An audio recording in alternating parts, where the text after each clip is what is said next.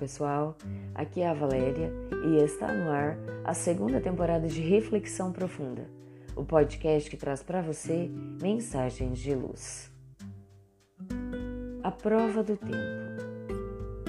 No século VI a.C., viveu Creso, rei da Lídia, o homem mais rico do mundo. Ele governava com sabedoria e prepotência. No esplendor de sua glória, certa feita recepcionou em seu palácio um dos sete sábios da Grécia, talvez o maior de todos, Solon. Para homenageá-lo devidamente e demonstrar todo o seu poder e sua riqueza, o rei mandou preparar um banquete esplendoroso. Depois, o convidou a visitar as tantas salas dos seus tesouros.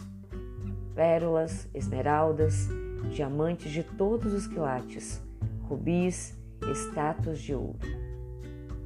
Estranhamente, Crias observou que seu convidado passeava por entre aquela riqueza imensa com total indiferença. E ante a afirmativa real, que dizia ser o homem mais feliz do mundo por ser o mais rico, sentenciou o sábio grego: Meu rei, nunca ninguém poderá se considerar feliz antes de passar pela prova do tempo. É o tempo que se encarrega de dizer se fomos ou não fomos felizes. Afinal, ele sempre nos surpreende com o inesperado. A vida é uma sucessão de acontecimentos que mudam completamente os nossos destinos. E completou: Não vos esqueçais de que a felicidade está acima de tudo aquilo que se tem. Creso não deu maior importância aos conselhos recebidos e tratou de aumentar ainda mais a sua riqueza e o seu poder. Depois de algum tempo, no entanto, Ciro, rei dos persas, marchou com seu exército contra a Lídia. E o rei assistiu, estarrecido, as tropas inimigas adentrarem o palácio, matando seus melhores soldados preso com a família, foi conduzido a ferros pela capital, agora em escombros. Humilhado, foi levado à praça central, atado a um poste sobre pedaços de madeira. Ele iria ser queimado vivo.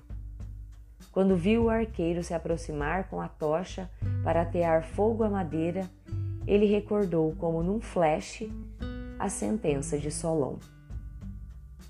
Ninguém no mundo é feliz se não passar pela prova do tempo.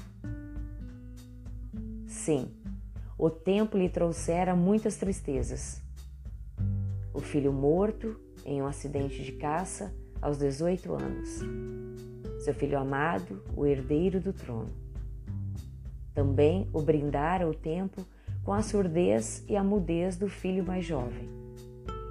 Por fim, agora estava ele, sua esposa, seu filho, sua corte, todos vencidos, humilhados. E sobraram de sua riqueza, que fora selvagemente saqueada pelos conquistadores? Que fora feito do seu palácio, queimado pela sanha destruidora dos vencedores? Naquele momento, ele entendeu que a felicidade não é ter, a felicidade é algo mais. Os haveres, de um momento para o outro, podem ser retirados por salteadores ou levados pela fúria da natureza. As coisas do mundo são efêmeras. Agora estamos sorrindo. Logo mais poderemos estar mergulhados no mar das lágrimas porque um acidente nos roubou a mobilidade ou um ser amado. Ou porque a natureza gritou, rebelde, e destruiu nosso patrimônio ou uma doença terrível, nos abraçou e nos roubou as energias da juventude, o sorriso da alegria. Então, feliz não é quem tem, feliz é quem ama, porque o amor canta uma primavera dentro do coração. Naturalmente, necessitamos de algum dinheiro, de alguns haveres, porque desprovidos de tudo, nos desequilibramos. Contudo, é preciso a sabedoria de se saber possuidor e não possuído. Sermos donos do dinheiro, mas jamais o dinheiro de nós. Essa postura sábia é que nos confere tranquilidade, harmonia no viver, no transcurso do tempo. Pensemos nisso e investamos em conquistar a paz e sermos felizes. Fonte: Redação do Momento Espírita, com base em conferência de Divaldo Pereira Franco, proferida em Porto Alegre em 7 de novembro de 2004. E assim, chegamos ao final de mais uma reflexão profunda. Gratidão pela sua companhia, grande abraço, fiquem com Deus e muita luz no caminho de vocês.